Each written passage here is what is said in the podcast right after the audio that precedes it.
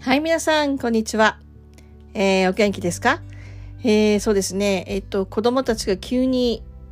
学校に行かないで家にいるっていう方も今いらっしゃるんじゃないでしょうか。えー、子供たちと毎日顔を合わせてるとですね、やっぱりいろんなこと起こりますよね。で、えっ、と、時としてですね、えっ、と、早とちりが問題を起こすっていうこともあるんですよね。あの、私もだから子供たちが小さい頃、そして思春期ね、そういう時期ですね。まあ、母として、まあ、人間としてですね、心から本当にごめんねって言わなければいけなかったことが何度かありました。えー、どういうことかっていうとですね、まあ私たち大人もいろいろな大変があるわけですよ。でもそれと同じぐらい、もしくはそれ以上に、えー、子供たちも大変を通過している最中かもしれないっていうことなんですよね。えーまあ、同じレベルではないかもしれないし、同じ問題ではないかもしれないけれど、例えば友達であったりとかですね、ボーイフレンド、ガールフレンドのことであったり、もしくはまあ将来のこと、そしてまあ好きな洋服買えないぞみたいなことからですね、部屋が片付かないもしくは朝起きた時にですね、髪の毛が思ったように仕上がらないことなんていうのはですね、かなり、えっ、と、思春期の子供たちにとっては大事なわけなんですよね。でもまあ、たわいもないことが多いんですけれど、彼らにとっては大事なわけなんですよ。で、時には本当にそういった大変なことがあってですね、そんなことを思いながらですね、夜更かししてですね、あの夜遅く起きて、あいるわけです。で、そういう時に限ってですね、私たち親はですね、タタタッと部屋に入っててですね、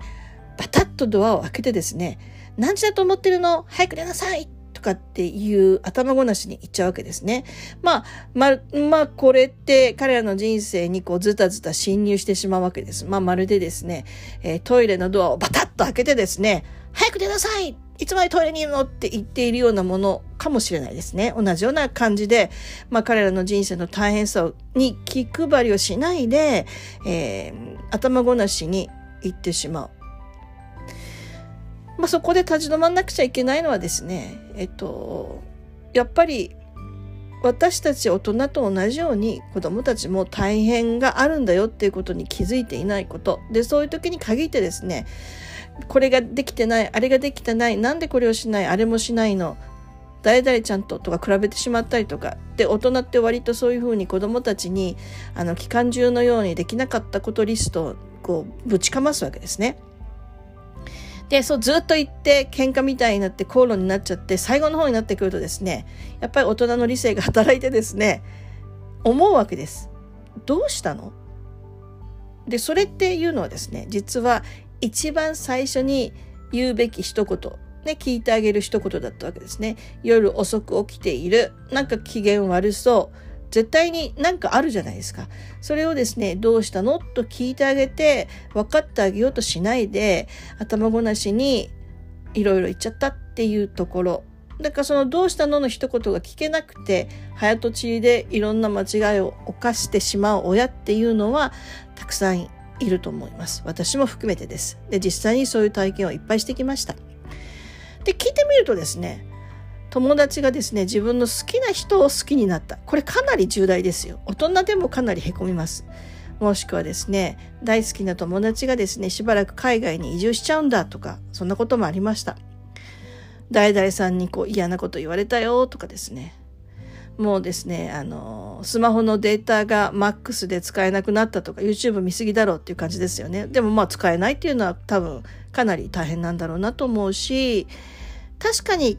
一個一個こう聞いてるとですね、落ち込んで嫌な気分になってふてくされるだろうなと思うような、まあ、些細なことなんですけれど、それがいっぱい集まって子供たちの人生にいっぱいいっぱい大変っていうのをもたらしてるわけですね。確かに大変なわけなんです。なので、まず聞いてあげればよかったなとそこで思い始めて、で、しばらく聞いてるとですね、もう湧き上がってくる言葉があるんですね。もう心から湧き上がってくる言葉があって、それはですね、ごめんねっていう言葉です。親としてごめんね。人としてごめんねっていうことですよね。で、そこで考えるのは、もし目の前にいる子供が自分の子供でなかったら、全く違った対応をしただろうなって私よく思いました。これ自分の子供だからあんな風に強気で、えっと、割と厳しく言ったんだろうな。もしこれが誰かから預かっているお子さんだとしたら全く違う対応でちゃんと最初からどうしたのって聞いてただろうなと思うわけなんですね。でもっと最初から親身に対応したんだろうなと思うと。でこれってあの自分の子供たちにとってはとても不公平なことですよね。えー、親がそんな風に自分の子供のことをちゃんと思えないっていうのはとても不公平なんだろうなと思うんですね。で、ここで一つ、えっと、私がこう子供たちが小さい頃からよく思ってたことがあってですね、私自身はこう、えっと、子供たちっていうのはもう本当に天からの贈り物だと考えていたわけですね。でもそれって自分のものじゃなくて天から預かっている。授かるというよりも預かっているものだと思ってたんです。なので、いつか彼らが成人してですね、えっと、大きくなったら、それをまあ、この世にお返しするそしてこのようにもっといいことをちゃんと、えー、貢献してきてねっていう形で送り出してあげれるっていうサイクルが子育てなんじゃないかなってずっと思ってたんですよね。だからあの子供たちを自分のものとは思わなかったしもちろん子供たちって、えっと、私に委ねられて育てなくちゃいけない子供たちなんだなっていう感覚がどっちかというと大きかったわけなんですね。で、今それを考えるとですね、それを知ってながらでもですね、あんな風にして子供たちに強気で物事を話している自分がいるなら、あの、普通にそこまで考えないとですね、特に初めて思春期の子供たちを持つとですね、本当にどうしていいかわかんないですよねっていうそこは本当によくわかります。私もあのそこを乗り越えるとかですねそこに勝利を得るなんていうのはもう到底できなくて何度も何度も失敗をしてですねようやく子どもたちとちゃんとお話ができるようになったっていうのが、えっー、事実です。まあ、8人も子供がいるのかよという話ですけれど本当に最初の子どもたちにとってはごめんねって言わなくちゃいけないこと今もいっぱいあると思います。で今もまだ失敗をし続けているっていうのもあると思いますね。で、子供たちって、あの、素敵なんですけど、なんていうのかな、えっと、ごめんねって言った時に、子供たちって、うんって言ってすぐもうで、あの、何もなかったかのように水に流してくれるんですね。あの、そのことを覚えて、ずっと覚えてる子ってあんまりいなくって、えー、なんか、なんかが起こって、親の方からちゃんとごめんねって言えるとですね、子供たちって、まあ、雪が溶けたようにですね、全部それらのものをもう水に流してもう覚えてない感じ、それをもそれをこう取り上げることもなくで反対に親の方がそれをまた持ち出すことはあるんですけど子どもたちって本当に、えー、素直で親親がごめんねっていうのを必ず許してくれるんですよね。でもしあの私たち親も同じぐらい子どもたちをちゃんと許してあげる気持ちがあるなら私たちの思春期の子どもたちとの関係性っていうのはとても容易なものになっていくんじゃないかなと思ったんですね。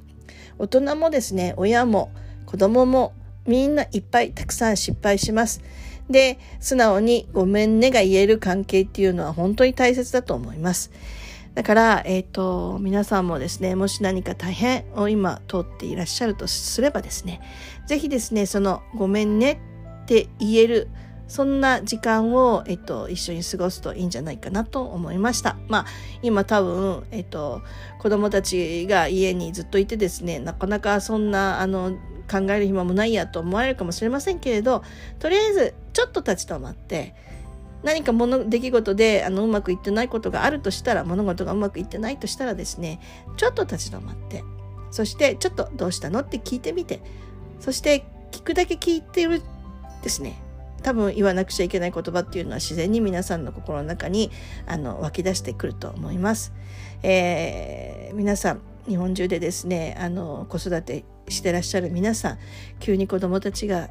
家にずっといるよどうしようと思ってらっしゃる皆さん、えー、ぜひぜひですねあの子どもたちと時間を過ごすために、えー、与えられた素敵なチャンスだとどっかで少し思えるとですねあのもうちょっと関係性が変わっていい関係になっていくんじゃないかなと思います。はい。ということでですね、あの、子育てしている皆さん、応援してますよ。あの、本当に頑張ってください。えっ、ー、と、子供たちは皆さんの手の中にある、そうですね、未来だと思えると素敵かなと思います。それではまたお会いしましょう。See you. Bye bye.